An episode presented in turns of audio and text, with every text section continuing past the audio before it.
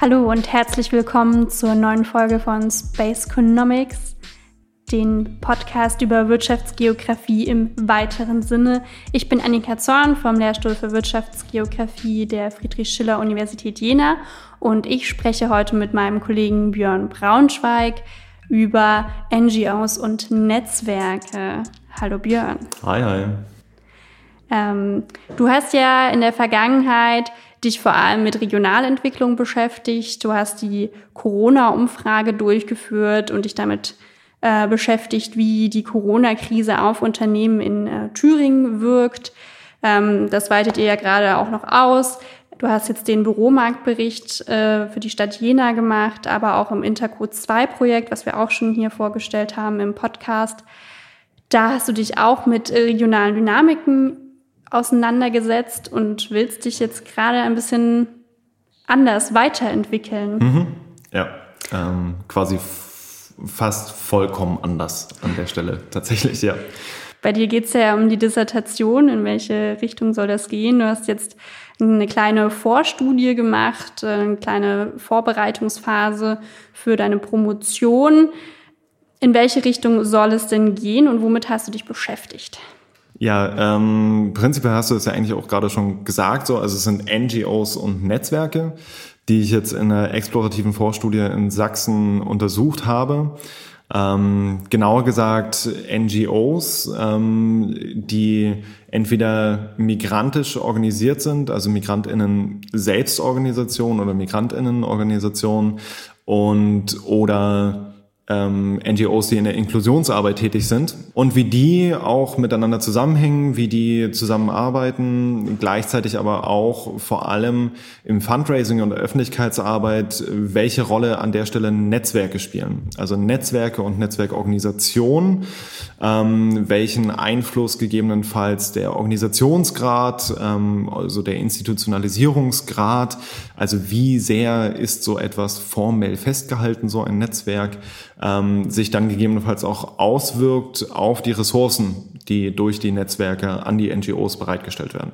Okay, sehr spannend. Wie bist du denn auf diese Wandlung in deinem Forschungsinteressen gekommen?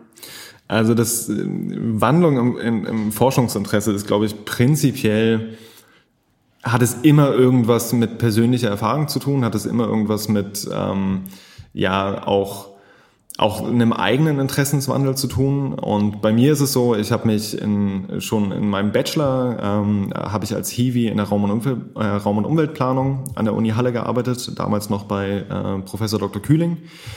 Und mich sehr, sehr viel mit ähm, Kommunikationsformaten beschäftigt im Rahmen der, der Stadtplanung, also auch Partizipationsmöglichkeiten im Rahmen der Stadtplanung und habe eigentlich auch da so ein Stück weit meine Zukunft gesehen.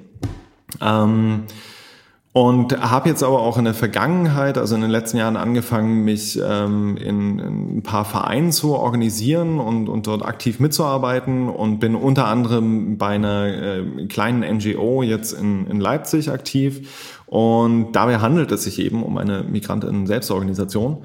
Ähm, und da haben wir dann irgendwie in der Arbeit dort gemerkt, okay, irgendwie so mit dem, mit dem Netzwerken und mit der Öffentlichkeitsarbeit und mit dem Fundraising, da gibt's irgendwie nicht nur Schwierigkeiten, sondern auch, äh, und das war dann so für mich der Punkt, auch irgendwie Forschungslücken. Also wie funktioniert das tatsächlich? Ähm, wie funktioniert die Zusammenarbeit?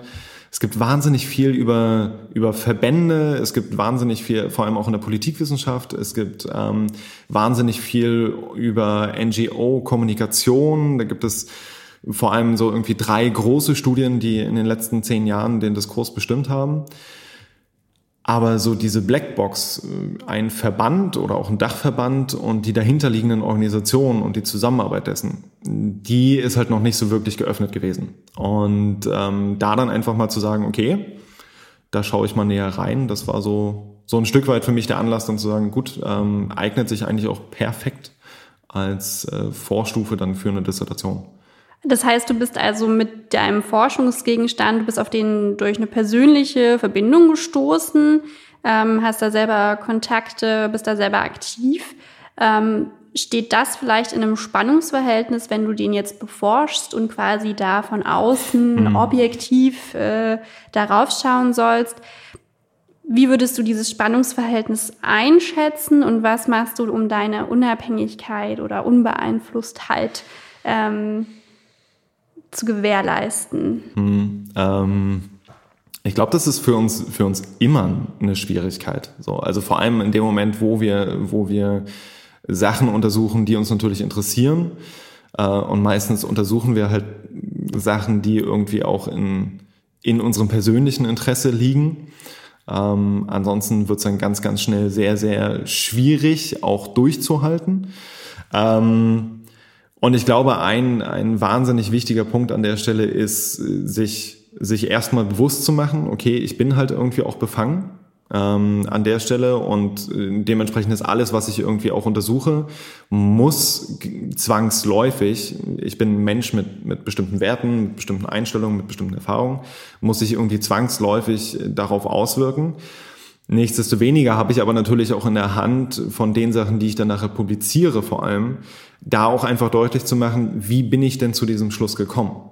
Versuche so dann natürlich irgendwie durch eine Methodenoffenheit, aber auch ähm, durch zum Beispiel in der Auswertung, Auswertung von qualitativen Interviews ähm, ist zum Beispiel so ein, so ein Punkt, da haben wir eigentlich zwei Möglichkeiten, wenn wir jetzt eine, eine Kategorienauswertung machen zum Beispiel. Entweder wir sagen, wir gehen mit unseren Kategorien, die wir bilden auf Basis der Interviews und die wir dann auswerten, induktiv vor. Und das heißt, ähm, ich habe den Text, also die Interviews, und nutze dann die Inhalte der Interviews, um meine Kategorien zu bilden oder entsprechend deduktiv. Und da dann einfach zu sagen, okay, an erster Stelle will ich irgendwie deduktiv arbeiten. Das heißt, ich nehme meine Kategorien nicht aus, aus den Interviews selbst, sondern aus der Literatur, ähm, theoretisch hergeleitet, konzeptionell hergeleitet. Da dann schon mal so eine ja durch die Literatur quasi andere Blickfelder mit reinzubringen und andere Perspektiven mit reinzubringen. Ich glaube, das so dieses dieses diese Gemengelage von diesen einzelnen Punkten, ich glaube, das ist das, was es nachher tatsächlich ausmacht, um dieses Spannungsfeld irgendwie so gut es geht, würde ich sagen, aufzulösen. Weil ganz aufgelöst, ich, also kannst du auch eine, eine andere Meinung haben, äh, aber ich bin der Meinung, ganz aufgelöst kriegen wir das nicht. Nein, also ich, ich denke, man ist ja auch ähm, bei fast allen Themen in irgendeiner Form involviert. Man hat ähm, zu vielen gesellschaftlichen Themen, zu denen wir eben erforschen, eine bestimmte Meinung, auch wenn man jetzt nicht aktiv ist oder ähm, sonstiges. Aber man hat ja immer irgendwie Meinung, man ist immer positioniert oder in irgendeiner Form betroffen. Ähm, am Ende könnte ja niemand mehr über nichts forschen, wenn man das jetzt so sieht. Und deswegen ist es ja eben so wichtig, ähm, dass man das zumindest transparent macht. Ähm, um dort zu gewährleisten, ähm, dass eben klar wird, wie komme ich zu den Ergebnissen. Genau. Gut, also du hast jetzt schon auch so ein bisschen über Fundraising gesprochen, dass darauf so ein bisschen dein mhm. Fokus gelegen hat in deiner kleinen Vorstudie. Welche Rolle spielt denn Fundraising für NGOs generell und für mhm. die, die du im Speziellen da untersucht hast?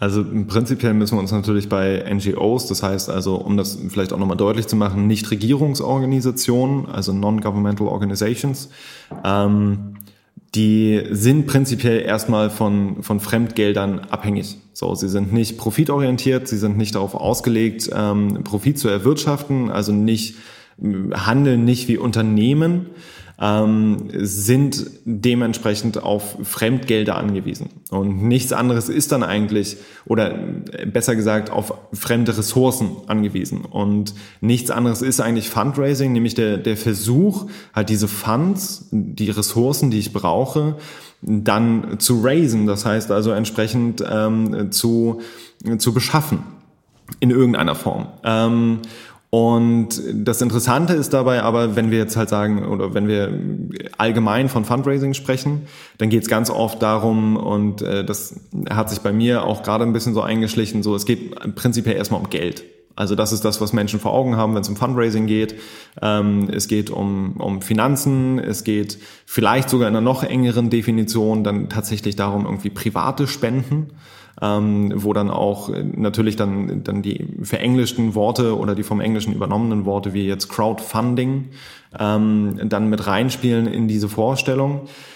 Aber, und das ist halt der, also auch schon ein interessanter Punkt, ähm, nämlich nicht nur zu sagen, es geht um Geld, sondern es geht um, um viel, viel mehr. Also Funds und Ressourcen können halt auch Zeit sein, können Dienstleistungen sein. Es ist für mich als NGO zum Beispiel auch schon viel, viel leichter an Unternehmen heranzutreten und zu sagen, ich brauche Sache XY, du stellst Sache XY her, möchtest du das nicht spenden? Und da auch so ein Stück weit mal, mal reinzugucken, ähm, um welche Ressourcen geht's eigentlich? Ähm, wie gesagt, Zeit, Sachen, Dienstleistungen, äh, Finanzen. Und vor allem aber auch, und das ist halt der andere Punkt, wie kommen NGOs an diese Ressourcen? Okay, also Fundraising ist mehr als junge Menschen in bunten Jacken, die einen ja. auf der Straße ansprechen ja. ähm, und eine Spende wollen. Das ist schon mal ähm, spannend zu wissen. Ähm, aber was hat das denn jetzt genau mit Netzwerken zu tun? Mhm. Oder welche Rolle spielen Netzwerke für eben das von dir angesprochene ähm, Zusammensammeln von unterschiedlichen Ressourcen, die eben, wie wir gerade gehört haben, nicht nur äh, Spenden sein können, also im Sinne von Geldspenden, sondern eben auch, ähm, ja, wie du meintest, Zeit oder bestimmte Dienstleistungen. Prinzipiell würde ich bei, bei Netzwerken, das äh, klingt erstmal äh, ziemlich eindeutig, okay, das ist irgendwie ein Zusammenschluss, ähm, aber da würde ich nochmal einen Unterschied machen. Wenn ich mir zum Beispiel anschaue, ähm, Netzwerke können prinzipiell erstmal informell sein. Das heißt also, es ist so ein loser Zusammenschluss. Ähm, wenn ich dann mir den, den in Anführungsstrichen temporären Local Bus zum Beispiel auf irgendwelchen Tagungen anschaue, so, dann ist es halt relativ informell, da, da ist niemand irgendwie Mitglied, das ist nicht irgendwie festgehalten. Ähm, dann zu sagen, okay, dann sind irgendwie formalisierte Netzwerke. Die sind zwar eher formell, aber da haben wir auch noch keine feste Netzwerkstruktur. Das können dann zum Beispiel so äh, Arbeitsgemeinschaften sein, wo ich ähm, einen bestimmten Fokus habe, wie zum Beispiel Migranten Selbstorganisationen, die sich dann einmal im Monat treffen. Ähm, und dann halt aber auch ganz klar institutionalisierte Netzwerke und da würden dann zum Beispiel Dachverbände zuzählen. Also in, in Sachsen haben wir dann zum Beispiel den Dachverband sächsischer Migrantenorganisationen, ähm, wo es eine feste Mitgliederstruktur gibt. Und von der vom Formalisierungsgrad, und das war zumindest jetzt die Erkenntnis äh, in meiner Forschung, vom Formalisierungsgrad ist wahnsinnig stark abhängig, welche Ressourcen tatsächlich bereitgestellt werden. Also wir haben äh, bei eher informellem ist es halt so dieses Erfahrungswissen. Man tauscht sich aus, ähm, man, man trifft sich, okay, wie, wie habt ihr, wie seid ihr da irgendwie rangegangen? Oder bei uns ist der Antrag einigermaßen gut gelaufen, der Antrag weniger gut gelaufen. Ähm, man versucht so ein bisschen das, das Wissen, was sich nur sehr, sehr, sehr, sehr schwer formalisieren lässt, ähm, auszutauschen und da voneinander zu lernen. In, in formalisierten Netzwerken wird es dann schon eine Stufe, Stufe heftiger, also da, oder in Anführungsstrichen heftiger, also da kann dann auch schon mal durch das Netzwerk zum Beispiel auch Einfluss bereitgestellt werden. Also Einfluss insofern, als ich natürlich zum Beispiel eine bestimmte Reichweite brauche, um dann Personen zu erreichen, mögliche SpenderInnen zu erreichen oder auch mich vor meinem Mittelgeber darzustellen und zu sagen, ich erreiche XY Personen, äh, so und so viele Leute und deswegen ist es gut, wenn, wenn wir jetzt irgendwie die Fördergelder kriegen. Und das haben wir dann zum Teil schon in formalisierten Netzwerken, aber da geht es auch noch sehr, sehr, sehr, sehr stark um Erfahrungswissen. Und weniger, und das ist halt eigentlich so der, der interessante Part, und da gibt's auch in der Vergangenheit, gab's dazu schon Studien, ähm, weniger explizites Wissen. Also ganz konkrete Unterstützungsleistungen, wie jetzt zum Beispiel, ähm, hier habt ihr einen Leitfaden, so macht ihr einen Antrag. Das ist eher Wissen, was dann transferiert wird, was wir eher wirklich in ähm, institutionalisierten Netzwerken finden, also wirklich in Netzwerkorganisationen die natürlich, und das ist halt der andere Part, auf der anderen Seite auch ein Interesse daran haben, dass mehr NGOs Teil werden von ihrer Organisation, weil ihr eigener Einfluss damit steigt. Das heißt also, da haben wir dann für die Mitglieder äh, entsprechende Angebote, sei es jetzt Weiterbildungsangebote, ähm, oder sei es jetzt auch entsprechende Leitfäden, Vorlagen und so weiter und so fort. Und das Interessante ist aber, und das war eigentlich am Anfang eher so meine Idee, vielleicht wird dann auch irgendwie, ja, werden Finanzen bereitgestellt oder Sachmittel bereitgestellt durch die Netzwerke. Und das haben wir eigentlich kaum. Also das ist, es ist kaum so, dass halt tatsächlich wirklich irgendwie so Sachwerte dann weitergegeben werden. Was natürlich da ist, ist dann zum Beispiel eine Ausleihstruktur. Da wird dann ähm, ja im Verband direkt werden, wird dann zum Beispiel Technik vorgehalten, die ich mir dann ausleihen kann. Aber das kann ich halt nur machen, wenn ich Mitglied bin. Ähm, oder dann auch gegebenenfalls ähm, Räumlichkeiten, die bereitgestellt werden. Und das ist so ein Stück weit so dieses, es ist halt eine, eine wahnsinnig, und da sind wir dann ganz schnell bei der, in Anführungsstrichen, normalen Netzwerkforschung, dass es sich halt einfach sehr, sehr viel dreht sich halt um Wissenstransfer. Und das ist bei NGOs nicht anders als jetzt bei Unternehmen. Aber ähm, wir haben da halt auch nochmal eine Unterscheidung ähm, in der Form des Wissens, das bereitgestellt wird, ähm, in den verschiedenen Institutionalisierungsgraden. Das vielleicht erstmal so im Gro. Okay, und ähm, denkst du, dass diese Erkenntnisse, die du über Netzwerke in NGOs äh, festgestellt hast, dass die sich ähm, generell auf alle NGOs anwenden lassen oder gibt es bei den Migrantinnen Selbstorganisationen bestimmte Besonderheiten oder ja, sind die in irgendeiner Form ähm, besonders, als dass du jetzt sagst, okay, da, die funktionieren vielleicht ein bisschen anders als andere NGOs oder. Hm. Ähm, ist ein wahnsinnig guter Punkt. Also ähm, das ist ja auch immer das Interessante bei so einem, bei so einem Forschungsprozess halt erstmal an irgendeiner Stelle zu starten und sich halt zu denken, okay, also äh, Unterüberschrift für mich intern war jetzt dann auch ähm, quasi eine Untersuchung von MigrantInnen Selbstorganisationen und oder in der Inklusionsarbeit tätigen NGOs. Und da habe ich definitiv den ersten Fehler gemacht, und zwar MigrantInnen Selbstorganisationen irgendwie auf ihre Inklusionsarbeit begrenzt. So, die sind wahnsinnig vielschichtig. Prinzipiell beschreibt MigrantInnen Selbstorganisationen erstmal nur, dass es durch Personen ähm, und an der Stelle ganz bewusst auch ähm, ohne negative Konnotation, sondern wirklich als statistische Kategorie gewählt der Ausdruck, ähm, durch Personen mit Migrationshintergrund organisierte NGOs sind. Ähm, das heißt, äh, das gibt eigentlich zwei Unterscheidungen, nämlich einmal der Großteil der Mitglieder ist ähm, oder hat einen, einen Migrationshintergrund, eine Migrationsgeschichte und oder ähm, auch der Großteil des Vorstands ist migrantisch organisiert. Ja, zu den, zu den äh, schwierigen Begrifflichkeiten können wir vielleicht später nochmal was sagen, aber das Interessante dabei ist, dass weniger, weniger eine, eine Unterscheidung jetzt tatsächlich in der Struktur vorhanden ist, zumindest soweit ich das bisher gesehen habe, als vielmehr eine Unterscheidung in den Bedürfnissen. Mm, also es sind halt einfach andere Themen, die wichtig sind. Und das ist halt, das war wahnsinnig interessant zu sehen, dass da ähm, von, von anderen in der Inklusionsarbeit tätigen NGOs ähm, deutlich mehr oder deutlich weniger zum Beispiel auch strukturelle Schwierigkeiten. Also wir hatten jetzt ja auch ähm, gerade die Debatte um strukturellen Rassismus in der Gesellschaft einfach auch sehr stark befeuert ähm, in den letzten Monaten, was sich natürlich dann auch an der Stelle auswirkt. So. Ähm, und wo dann auch viel stärker die Migrantinnen Selbstorganisationen darüber geredet haben, über diese strukturelle Ausgrenzung, zum Beispiel bei Projektanträgen.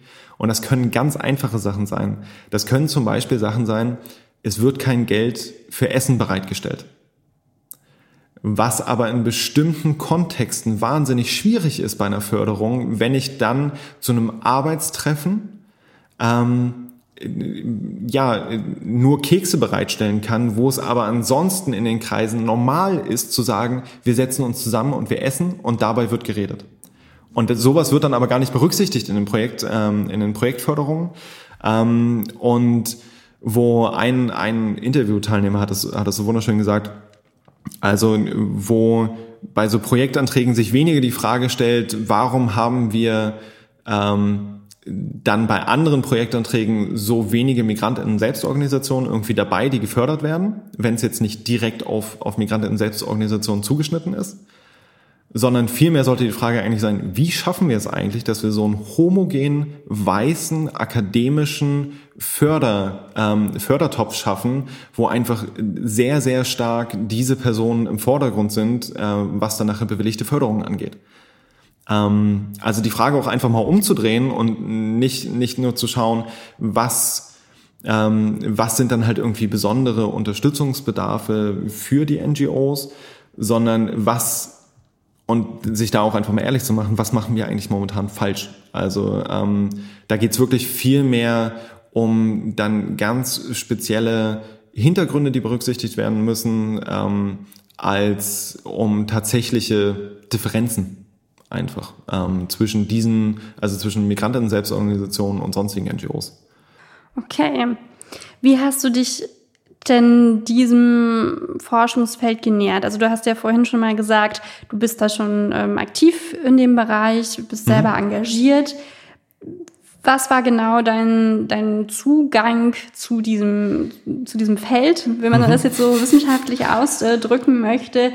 Ähm, und wie bist du denn vorgegangen mhm. bei deiner Studie? Eigentlich zweistufig, dreistufig. Ähm, also erstmal irgendwie natürlich zu gucken, so in dem Umfeld von der, von der NGO, mit der ich zusammenarbeite, was sind gegebenenfalls ähm, Aspekte, die, die ich berücksichtigen sollte, worauf sollte ich Wert legen, dann halt auch einfach mal im, im Team auszutauschen. Ähm, und dann im, im nächsten Schritt, als das so einigermaßen stand, wo ich so, so hin will mit der Untersuchung, ähm, dann halt wirklich zu schauen, ähm, wie kriege ich überhaupt, wie, wie komme ich an, an diese Personen ran? Wie finde ich das überhaupt raus? Also wie finde ich überhaupt diese NGOs? Der erste Schritt ist dann natürlich zu gucken, Dachverband Sächsischer Migrantenorganisation. So, ähm, da habe ich dann eine Liste und da kann ich dann halt ne, all diese einzelnen äh, NGOs dann auch entsprechend googeln und mal gucken, ob ich da irgendwie ähm, ja rankomme, Kontaktdaten hinkriege. Und dann ist aber auch ganz viel einfach wirklich gewesen, ähm, nach dem Schneeballprinzip zu versuchen, da noch weitere zu finden, weil da reden wir von 47 NGOs. Das ist jetzt noch nicht wahnsinnig viel. Ähm, und wir haben dann gleichzeitig die Schwierigkeit, äh, dass dann auch projektbasierte ähm, Zusammenschlüsse natürlich irgendwie rausfallen, weil die sind jetzt auch kein eingetragener Verein. Das heißt, übers Vereinsregister zu gehen, ist halt auch irgendwie nur so semi-erfolgreich. Ähm, das heißt also, da war es für mich dann einfach der Punkt, äh, Online-Recherche noch und nöcher zu betreiben. Und da erstmal prinzipiell die, die irgendwie ausfindig zu machen. Dann hatte ich nachher eine Liste ähm, von, ich glaube, 110 NGOs insgesamt. Das ist jetzt auch noch nicht wahnsinnig viel. Und der erste Schritt war für mich dann zu sagen, okay, ähm, ich versuche erstmal irgendwie das Netzwerk über einen Fragebogen zu erheben. Und wie, was sind gegebenenfalls noch Herausforderungen? Also ähm, was sind gegebenenfalls noch Aspekte, die neben den Netzwerken einfach eine riesengroße Rolle spielen? Und im Online-Fragebogen stelle ich dann die Möglichkeit bereit, äh, ja, ich bin bereit für ein, für ein qualitatives Interview, mich auch zur Verfügung zu stellen. Ähm, und das haben dann halt auch einige gemacht, ähm, aber jetzt auch nicht wahnsinnig viele. Also insgesamt habe ich, glaube ich, ähm, knapp über 30 Fragebögen und dann halt 12, 13 qualitative Interviews, davon die Hälfte mit äh, Netzwerkorganisationen, die Hälfte mit NGOs und jeweils hälftig auch aufgeteilt äh, migrantisch organisiert oder halt sonstige NGOs. Ähm, und habe dann versucht, auf Basis dessen zusammen mit der, der Literaturrecherche, die natürlich irgendwie immer dem Ganzen voransteht, ähm, dann meine Ergebnisse irgendwie zu verarbeiten. Aber prinzipiell halt Online-Fragebogen standardisiert, ähm, mit einer formalisierten Netzwerkanalyse und qualitativen Interviews mit einer deduktiven Kategorienbildung. Hm, das heißt, du hast also einen Mixed Methods Ansatz verwendet Richtig, und ja. ähm, die Vorteile von sowohl quantitativen als auch qualitativen Studien verbunden. Ja, richtig. Okay. Das klingt erstmal alles sehr, sehr spannend, aber jetzt muss ich einfach mal fragen, wir sind hier bei Space Economics. Was hat das alles mit Wirtschaftsgeografie zu tun? Ja, äh, das ist eine absolut berechtigte Frage. Ähm, und ich bin sehr, sehr froh, dass wir uns dazu entschieden haben, zu sagen, ähm, Space Economics ist Wirtschaftsgeografie im weiteren Sinne.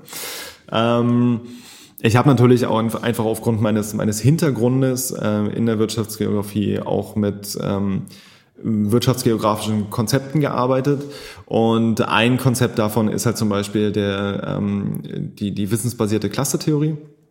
Also da mit dem Ansatz auch einfach mal ranzugehen und zu sehen oder das als, als Perspektive zu nutzen, um die einzelnen Austauschformate, die einzelnen Netzwerkorganisationen oder auch nur Netzwerke, ähm, also wenn sie nicht formalisiert sind, ähm, zu untersuchen und zu schauen, finden wir denn so ähnliche Strukturen, wie wir es von Unternehmen kennen, auch bei den, den NGOs. Und was wir auf jeden Fall finden, ist halt eine, eine Clusterung, dann natürlich irgendwie in den, in den größeren ähm, Agglomerationsräumen. Das heißt also in Sachsen sind es dann entsprechend Dresden, Chemnitz, äh, Leipzig.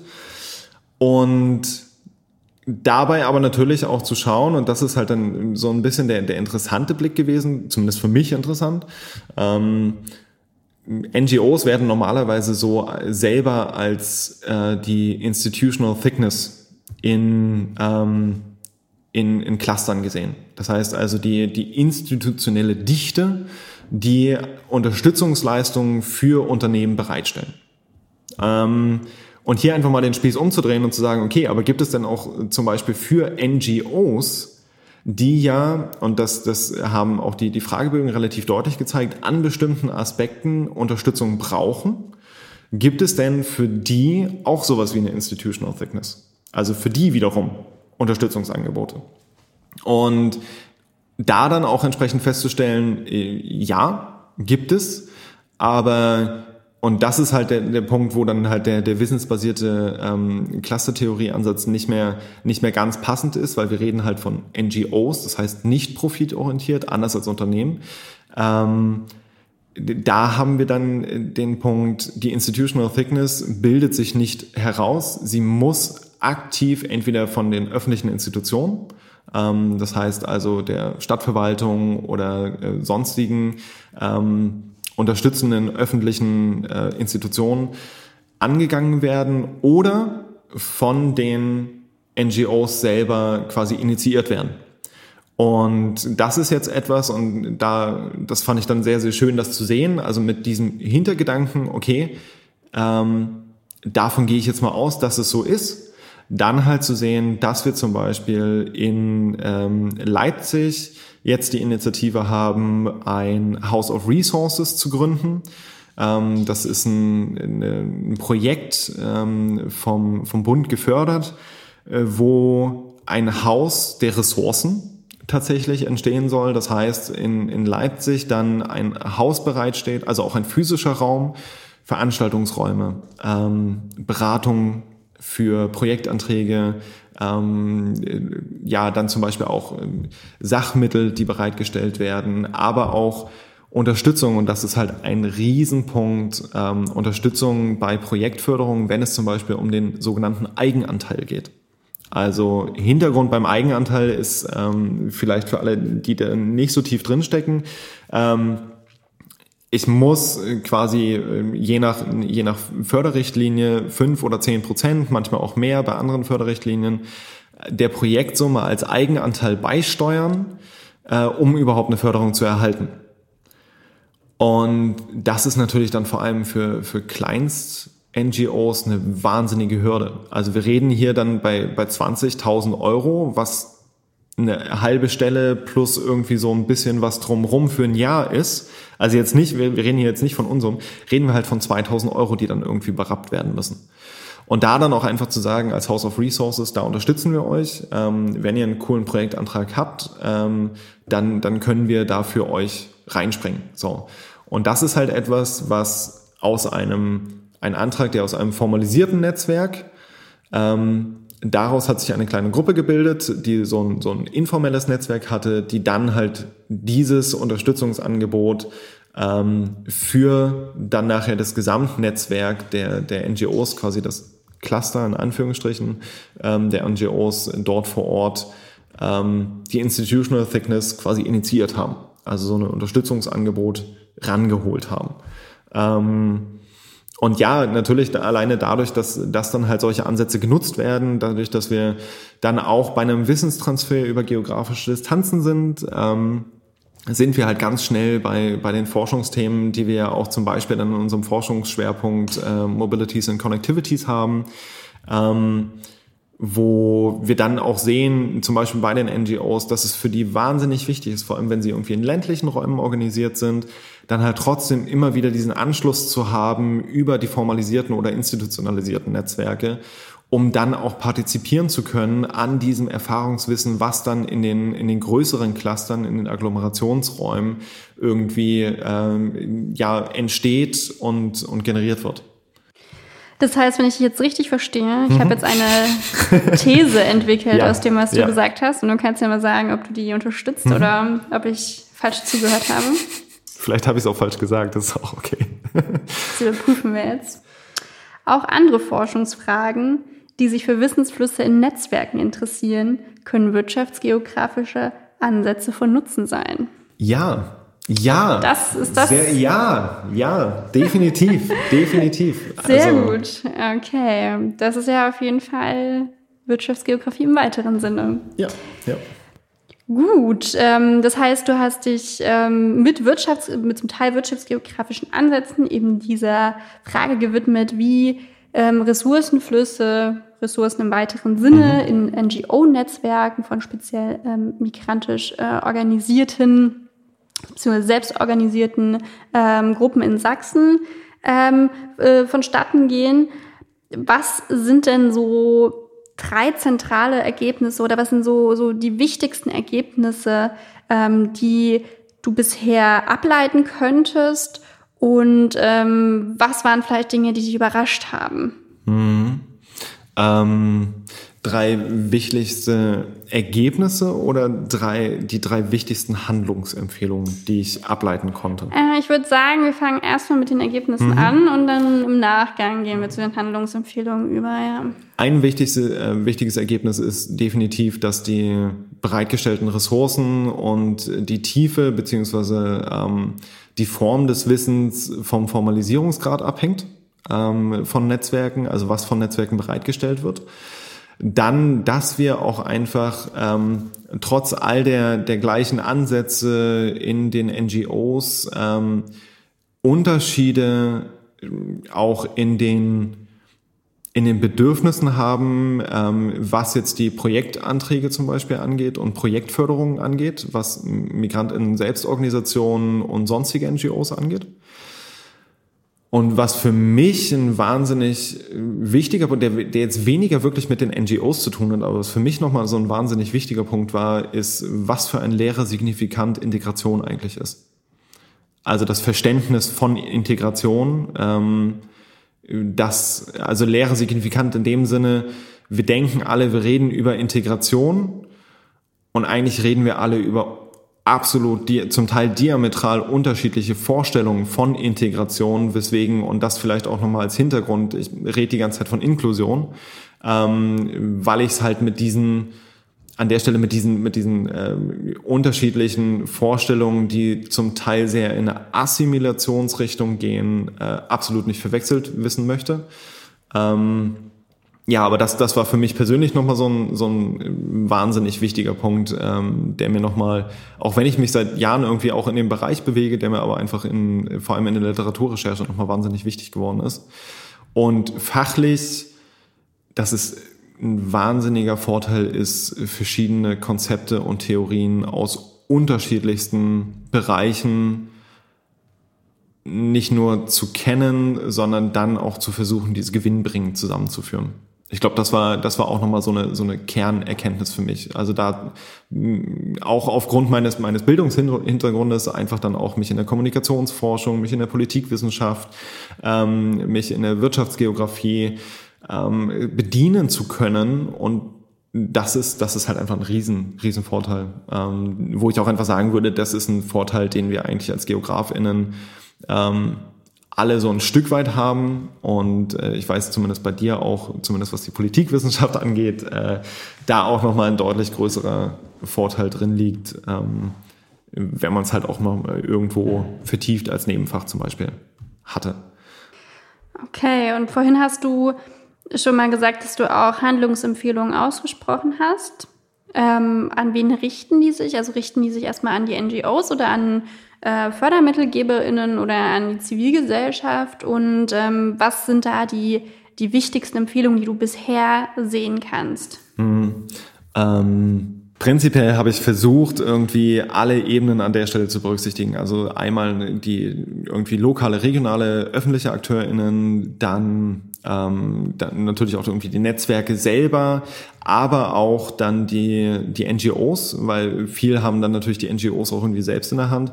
Und was für die für die Netzwerke wahnsinnig, äh, also meines Erachtens ein, ein, ein richtig wichtiger Punkt ist, äh, von dem ich aber auch weiß, dass er relativ schwer umsetzbar ist, weil auch dort personelle Ressourcen relativ rar gesät sind, ähm, tatsächlich halt in Kooperation mit kleineren NGOs zu treten für deren erste Projekte. Weil sich da gezeigt hat, wenn ich gegenüber einem Mittelgeber schon mal sagen kann, hier im Übrigen, ich habe schon das Projekt gemacht, ich habe das Projekt schon gemacht, bringt mir das an der Stelle schon mal sehr, sehr viel. Gleichzeitig kann ich in der Zusammenarbeit natürlich irgendwie dieses Erfahrungswissen mitnehmen, was aus dieser Kooperation ähm, ja einfach auch oder in dieser Kooperation das Erfahrungswissen der, der größeren Organisationen mitnehmen. Ähm, und gleichzeitig kann ich so natürlich auch eine, eine, ja, eine Unabhängigkeit von ähm, weiterer tiefgehender Unterstützung äh, schaffen als NGO selbst, wenn ich dann halt zum Beispiel weiß, okay, so und so mache ich also Projektmanagement. Und äh, das ist auf jeden Fall so ein, so ein wahnsinnig wichtiger Punkt. Gleichzeitig für die lokalen AkteurInnen, das sagen wir ehrlich, all solche Initiativen, die dann irgendwie von öffentlichen Institutionen ausgehen, hängen auch immer wahnsinnig an den ähm, an der Ausrichtung der kommunalen AkteurInnen. Also wenn ich, ähm, wenn ich an der Stelle dann einfach eine, eine lokale Politik habe, die, die das nicht interessiert, die das auch nicht möchte, ähm, wird da auch nichts passieren. Aber setzen wir das mal voraus. So, ich möchte das gerne machen. Ich möchte gerne Migranten Selbstorganisationen fördern. Ich möchte irgendwie äh, prinzipiell Inklusionsarbeit bei mir in der Kommune oder in meiner Region fördern. Da wäre es dann halt wirklich unglaublich hilfreich, ähm, selber von öffentlicher Seite ein, ein offenes, offen strukturiertes Netzwerk zur Verfügung zu stellen, in dem sich Migranten Selbstorganisationen und andere in der Inklusionsarbeit tätige NGOs halt irgendwie zusammenfinden können. Ähm, und dort eine weniger eine, eine tatsächlich eingreifende Rolle unbedingt zu übernehmen, ähm, sondern halt eine, eine Begegnung zu schaffen irgendwie auf Augenhöhe. Weil da kann ich auch als Kommune wahnsinnig viel rausziehen, weil ich dann halt sehe, okay, wo, wo hakt's denn jetzt genau? Und durch diesen in, semi-institutionalisierten, nennen wir es mal formalisierten Charakter von solchen Netzwerken, ähm, habe ich halt auch eine Regelmäßigkeit drin, die dann den NGOs und mir aber entsprechend zugutekommt. Und für die NGOs selbst ist halt dann im Rahmen irgendwie der Möglichkeiten halt auch wirklich selber zu schauen, ähm, wo kann ich mich nicht zwangsläufig professionalisieren. Also um Professionalisierung geht es an der Stelle nicht, aber auch einfach zu sehen, was, was habe ich für Möglichkeiten, ähm, um mich, wenn wir jetzt bei den Themen Öffentlichkeitsarbeit und Fundraising bleiben, um mich da halt irgendwie zielführender aufzustellen wenn ich zum Beispiel, und da reden wir schon von größeren NGOs, wenn ich halt irgendwie vier oder fünf Projekte habe, in denen überall so, weiß nicht, zehn Prozent Öffentlichkeitsarbeit mit dabei ist, dann sind das 40 oder 50 Prozent auf einer Öffentlichkeitsarbeitsstelle. Da einfach auch zu schauen, wie kann ich halt irgendwie Synergien schaffen. Und solche Synergien kann ich dann halt zum Beispiel auch mal versuchen zu schaffen, ähm, für, also mit, in, in Kooperation mit anderen NGOs. Und prinzipiell das Wissen, was aus Netzwerken kommt, ist wahnsinnig reichhaltig. Das ist wahnsinnig breit gefächert. Und wenn irgendwie die personellen Kapazitäten es zulassen, dann wäre halt tatsächlich mein, meine Empfehlung an, an jede NGO, vernetzt euch. So, es ist, es ist wahnsinnig wichtig, es ist wahnsinnig hilfreich. Ähm, ihr könnt, also durch selber Anstrengen komme ich halt bloß bis zu einem gewissen Punkt und an einigen Stellen braucht es dann einfach diesen, diesen Input von außen, um mich halt weiter nach vorne zu bringen. Und äh, ja, vernetzen, vernetzen, vernetzen. Gut, wie willst du denn jetzt weiter vorgehen? Also wirst du ähm, in deiner Dissertation dieses Themenfeld weiter bearbeiten? Wenn ja, in welche Richtung gehst du?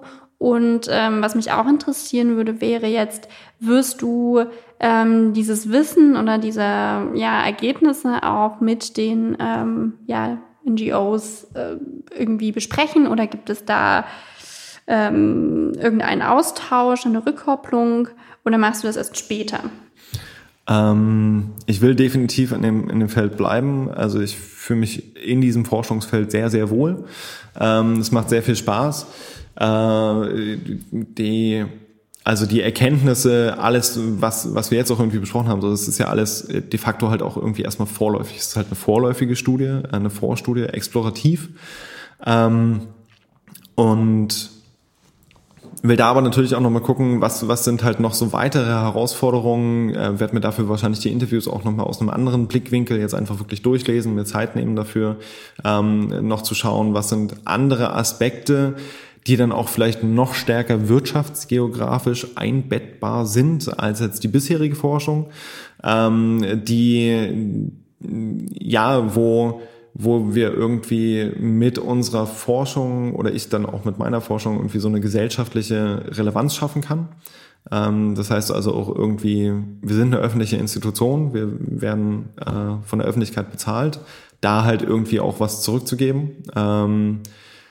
Und will definitiv das Ganze auch mit den NGOs äh, rückkoppeln und dafür ist halt jetzt erstmal irgendwie nochmal der Versuch, da halt den vorläufigen Projektbericht jetzt irgendwie runterzudampfen auf, ähm, auf ein paar, paar Seiten ähm, mit dann gegebenenfalls auch noch ein paar grafischen Unterstützungen.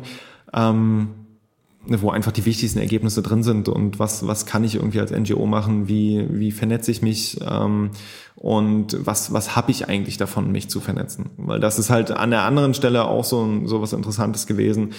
Diejenigen, die halt Ahnung haben davon, dass Vernetzung was bringt, das sind auch die, die, die am meisten vernetzt sind, also die auch die meisten Kooperationen haben ähm, und die dann halt eher in anderen Bereichen zurückstecken als jetzt dann in, in der Vernetzung.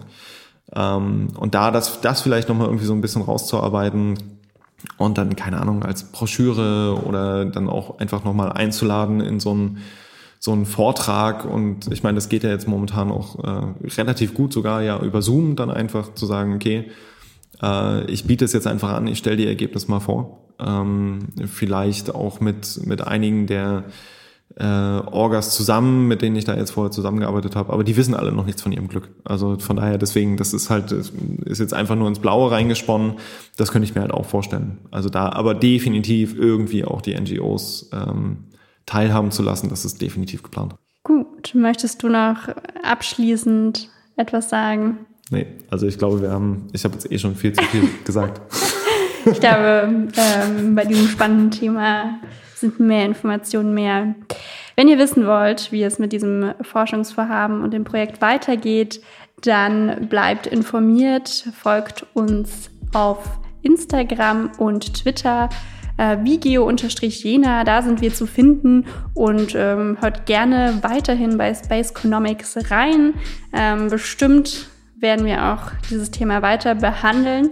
Ansonsten äh, vielen Dank fürs Zuhören und bis zum nächsten Mal. Tschüss. Ciao, ciao.